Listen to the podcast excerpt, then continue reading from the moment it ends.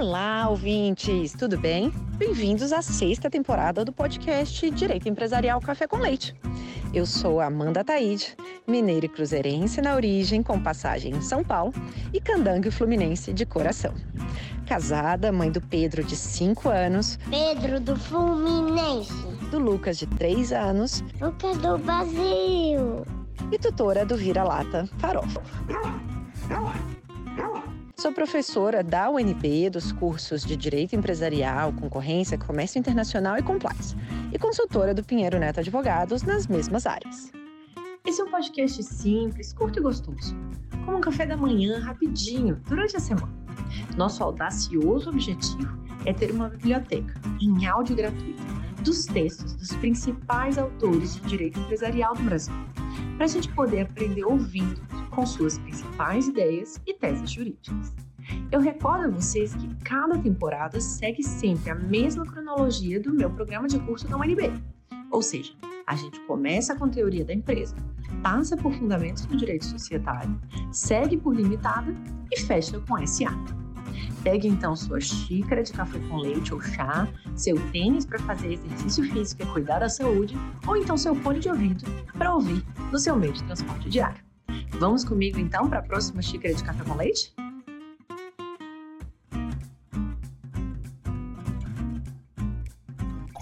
Xícara de café com leite de direito empresarial de hoje vai tratar do artigo intitulado Um necessário retorno ao tema da dissolução parcial da sociedade anônima. E para isso a gente vai ter a alegria de contar com a participação do professor Alfredo de Assis Gonçalves, um dos autores desse artigo, para comentar sobre a questão da dissolução parcial de sociedades. Alfredo de Assis Gonçalves é doutor em Direito Comercial pela Universidade Federal do Paraná, onde lecionou nos cursos de graduação, mestrado e doutorado. Foi presidente da UAB, Seção Paraná, do Instituto dos Advogados do Paraná e da Academia Paranaense de Energia de Letras Jurídicas. É sócio fundador da Sociedade de Advogados Assis Gonçalves, Close Neto e Advogados Associados com atuação na área de Direito Empresarial, Cooperativo e Econômico. Professor Alfredo, é uma alegria enorme você ter aceitado o convite para participar dessa nova temporada e apresentar de um modo simples, curto e gostoso o tema da dissolução parcial das sociedades. Olá, professora Amanda. É um prazer participar do seu já consagrado podcast, que está em sua sexta temporada, fazendo um grande sucesso.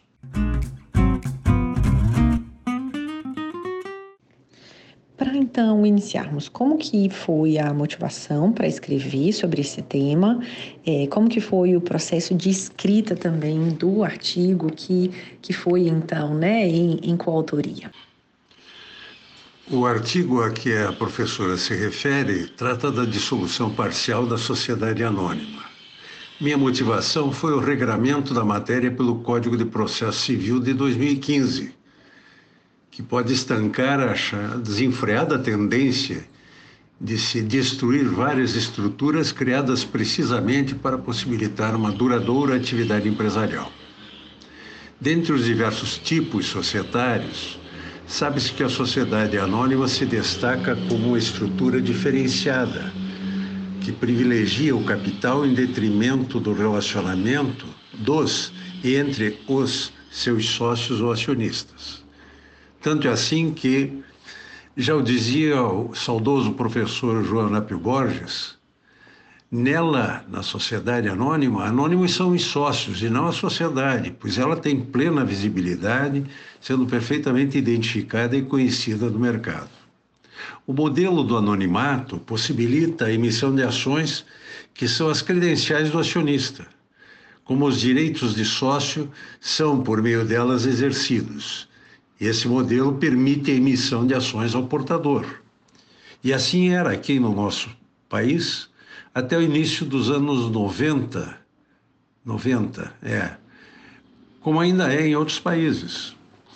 Mesmo deixando de lado a ideia de que é um tipo que comporta a emissão de ações ao portador, mesmo ainda perante as normas brasileiras atuais, ninguém consegue saber com segurança quem são os acionistas de uma SA.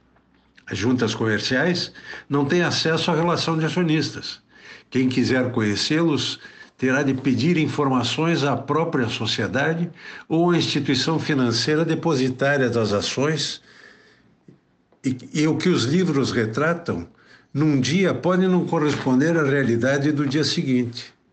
Afinal, as ações existem para circular. Tanto que o artigo 36 da Lei das SA só permite limitações à sua circulação quando não impeçam a negociação. É o caso da preferência na aquisição, por exemplo. Se não for exercida, a ação pode ser vendida livremente a quem quiser comprar.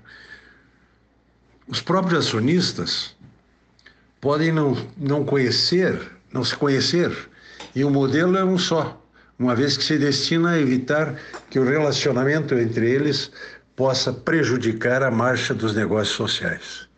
Ninguém põe em dúvida a não incidência da regra que proíbe a celebração de sociedade entre esposos, no regime de cunha universal ou separação obrigatória.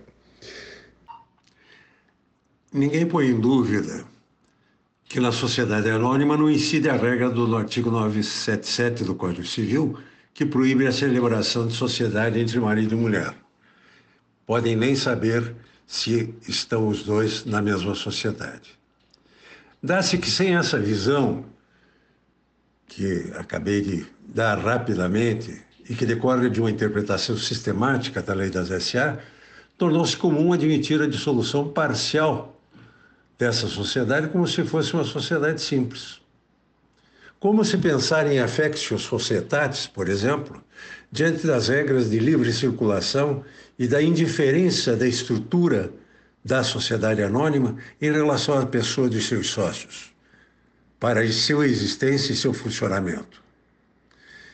Em boa hora, então, veio o artigo 599, parágrafo 2 do CPC, que, ao prever a possibilidade de dissolução parcial da SA fechada, abro aspas, quando demonstrado por acionista ou acionistas que representem 5% ou mais do capital social, que ela não pode preencher seu fim,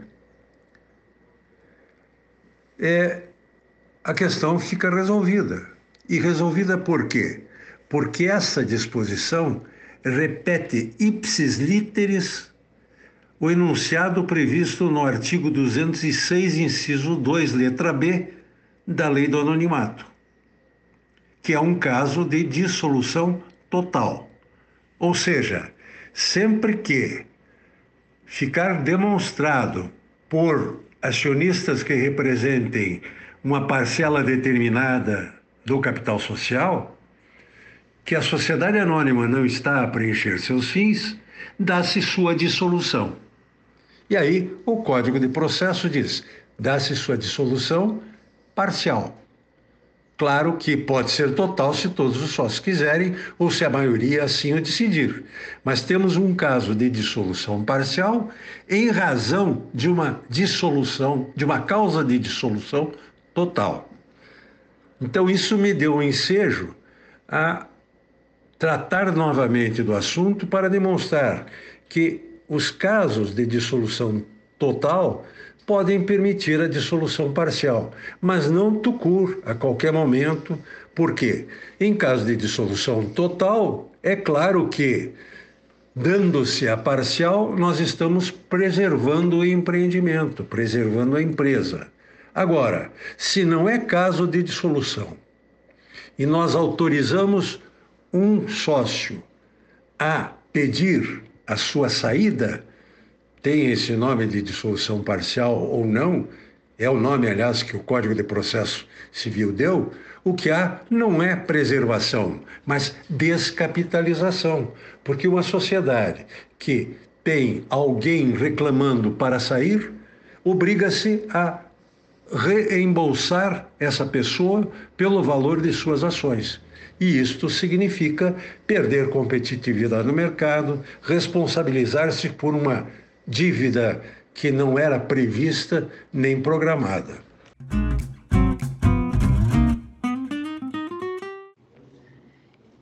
Então, é, no contexto do direito comercial, a gente tem ah, alguns cenários que são mais típicos, né, que podem levar à dissolução parcial de uma sociedade. Você pode contar para a gente quais que seriam essas hipóteses e como que uma dissolução parcial se distingue de uma dissolução total? Para responder a essa pergunta, professora, eu acho que devo retomar, ainda que às pressas, a referência do Código Comercial. O Código Comercial oitocentista arrolou em seus artigos 335 e 336 as causas de dissolução das sociedades de pessoas. As anônimas estavam no outro capítulo. É, o que se nota é que nesses dispositivos nós temos como causa de dissolução da sociedade a quebra de qualquer dos sócios, a morte de um dos sócios, a vontade de um dos sócios, ou uma ação proposta por qualquer sócio, provando-se a inabilidade de alguns sócios ou a incapacidade moral civil, julgada por sentença. E o abuso, a prevaricação, a violação ou falta de cumprimento das obrigações sociais ou fuga de algum dos sócios. Observe que todas essas indicações mostram o, o cunho individualista que prevaleceu na redação desse código. Pela orientação assim adotada, o rompimento de qualquer das relações jurídicas formadoras da sociedade era causa de sua dissolução integral. Por quê? Afora a prevalência da vontade individual, ela era vista como contrato resultante de uma relação jurídica única, de natureza bilateral. O sócio que não mais quisesse continuar na sociedade, ajustada por prazo indeterminado, que viesse a falecer, falir ou se tornasse incapaz, provocava o desfazimento de todos os vínculos sociais. Essa situação perdurou durante muito tempo e acabou é, obrigando a doutrina, seguida depois pela jurisprudência, a uma construção é, interpretativa dessas disposições e vou tomar o exemplo da vontade exclusiva do sócio. Se a vontade exclusiva do sócio é causa de dissolução da sociedade, a doutrina reagiu para dizer é causa de dissolução da sociedade em relação à pessoa que a requer, e não da sociedade como um todo. Ou seja, cumpriu-se a regra do artigo 305, 335, 5, porém de uma forma que preservou a empresa noção de preservação de empresa, de contrato plurilateral e assim por diante, é, foram absorvidas essas noções para dar essa interpretação à regra. E assim nos demais casos que caracterizavam a, é, a prevalência do individualismo. O que aconteceu? O Código de 2002, o Código Civil de 2002, acabou é, eliminando esse ranço individualista e para os casos que eram ali previstos, não tem mais nenhum na regra do artigo 1033, se não me engano, 1033 e 1034, que aponte uma causa individualista. A sociedade pode ser dissolvida por deliberação da maioria, não pela vontade de um sócio só. pode ser dissolvida em tais e tais casos. Então, o que mudou foi que extirpou-se essa interpretação que autorizava a dissolução parcial para salvar a sociedade, para se adotar a liquidação da cota do sócio. E aí surgiram duas correntes doutrinárias. A primeira, que entendia que eram casos de liquidação da cota, preservando-se a sociedade como um todo, e que não se deveria mais falar em dissolução parcial. A segunda, que acabou prevalecendo no Código de Processo Civil, foi a que entendeu que esses casos seriam também causa de dissolução parcial. Então, é, esta visão que eu gostaria de dar é para demonstrar que, no meu modo de entender, não se deve falar em dissolução parcial nas hipóteses dos artigos 1029 a 1030, 1030 e sim em causas de liquidação da cota por rompimento do vínculo societário em relação a sócio. Dito isso, é claro que eu continuo admitindo a existência de dissolução parcial, nos casos que o artigo 1030 contempla como de dissolução total. Por quê? Porque, por exemplo, se a maioria decide que deve dissolver a sociedade, mas há uma minoria que quer mantê-la e tem condições de mantê-la, por que não manter essa sociedade?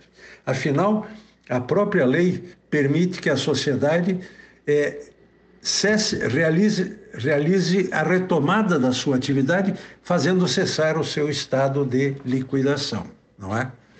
Então, claro que mantém-se a nomenclatura de dissolução parcial para as hipóteses de dissolução total que permitam essa alternativa, preservando-se, naturalmente, a atividade empresarial. No segundo ponto, é preciso dizer que a dissolução da sociedade tem um determinado rito. A dissolução parcial, outro completamente distinto. Por quê? Na dissolução total, o que há é uma transferência da administração da sociedade para um liquidante, que irá agir como administrador do patrimônio que será objeto de realização do ativo para pagar todo o passivo e distribuir o que restar entre os sócios. Não há avaliação. O liquidante simplesmente procede à venda do ativo, enfim, negocia o ativo, realiza esses valores para, com os recursos assim obtidos, pagar o passivo, ou buscar outra solução que pode convir aos demais sócios. Portanto, não se cogita de avaliação. Na dissolução parcial, é imprescindível a avaliação para apurar haveres. Então, nós temos de nomear um avaliador judicial e é preciso que ele saiba proceder a essa avaliação. A, a apuração de haveres é outro capítulo que, lamentavelmente, não tenho espaço para explicar aqui, mas mostra-se aqui que nada tem a ver um procedimento com o outro.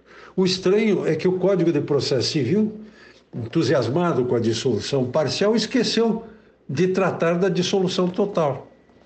E até vi alguns, é, algumas pessoas que vieram dizer: não, mas a dissolução total é rara. Como rara? Eu, aqui no meu escritório, volta e meia, me defronto com situações de dissolução total. Qual é a diferença? O que é preciso é saber qual é o rito que deve ser aplicado, já que o código não trata do assunto, para dar curso a uma dissolução total que foi esquecida pelo legislador de 2015.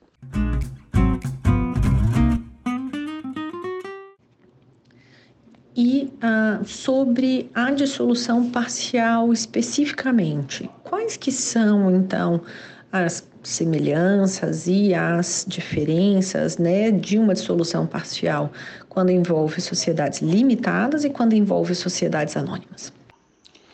Bem, a dissolução parcial de sociedade anônima ficou claro que a partir do Código Processo Civil de 2015 só tem lugar na hipótese do artigo 599, parágrafo 2 do CPC que prevê a possibilidade de ela ser decretada quando demonstrado por acionistas que representem um percentual significativo do capital social que ela não pode preencher seu fim. É, esse, essa regra não tinha sido ainda apreciada pelos tribunais do país quando eu, eu escrevi essa parte no direito de empresa, que aliás vai sair agora provavelmente até o final deste mês de setembro na, na, vai, a 11 primeira edição. Mas é, agora já encontrei três acordos do Tribunal de Justiça de São Paulo aplicando essa disposição. E há uma, um texto de um, num pedido de tutela provisória, número 4267, do STJ, é, que eu colhi do voto do ministro Marco Aurélio Belize, quando ele diz que a questão posta merece maiores reflexões no mínimo para bem sopesar a distinção propugnada pela parte requerente quanto à forma de liquidação da participação societária de acionista que voluntariamente exerce o direito de retirada. E nesse ponto, notei que há um recado de que o, o STJ, que ainda não enfrentou a aplicação do artigo 599, parágrafo 2, está disposto a analisar com bastante cautela essa situação. É, já as sociedades limitadas, elas, é, a rigor, é, é segundo a doutrina prevalecente, é, terão sua dissolução parcial segundo a casuística dos artigos 1029, caso de falecimento de herdeiro, de, de, de sócio, 1030, que é caso de exclusão ou de direito de retirada, e, e, e assim, 1028, 1029 e 1030. Retirada e exclusão. É, eu, pessoalmente, entendo que não, que por força do artigo 1077 do Código Civil, Somente havendo alteração no contrato social, o dissidente dessa alteração passa a ter direito de retirada. É, é uma interpretação sistemática, até porque há o princípio segundo o qual, se a lei regula a matéria, não há razão de buscar em outra ou em outro texto a solução para um problema que não existe. O que, que nós temos aí? o regime jurídico da sociedade limitada é o previsto a partir do artigo 1052 do Código Civil em diante. E só supletivamente, ou seja, nos casos em que não houver tratamento, é que devem ser aplicadas as disposições da sociedade simples. A questão é aplicar o artigo 1029, que é da sociedade simples, para a sociedade limitada que tem tratamento específico sobre o direito de retirada. Me inclino a não entender assim, apesar de estar é, em minoria com esse entendimento. De toda forma, a questão da dissolução parcial da limitada é muito mais ampla do que a da sociedade anônima, porque bastaria qualquer alteração contratual para justificá-la. Há alguns autores, como Modesto Carvalhosa, por exemplo, que dizem que não é qualquer modificação por mudança de simples nome ou endereço pode não justificar esta retirada. Mas é um, um tema a, a discutir a respeito. Ah, eu gostaria de acrescentar, porque acabei não referindo, que os casos de dissolução da sociedade anônima, os casos de dissolução total, estão previstos no artigo 206, é, incisos da, da, da lei das, das SA.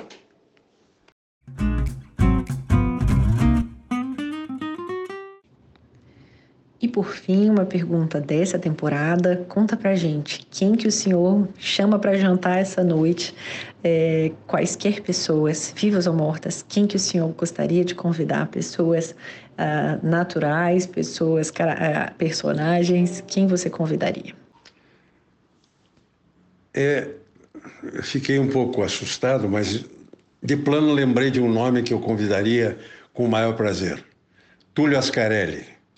Túlio Ascarelli foi um grande comercialista que muito, muito contribuiu para o aperfeiçoamento do nosso direito quando aqui esteve lecionando direito comercial e proferindo palestras e escrevendo obras de uma profundidade incrível. Muito obrigado, professora Amanda, pela oportunidade de estar com a sua pessoa e com a sua é, equipe que escuta tanto esses, esses seus é, podcasts que hoje já se tornaram uma rotina para os que querem estudar direito comercial.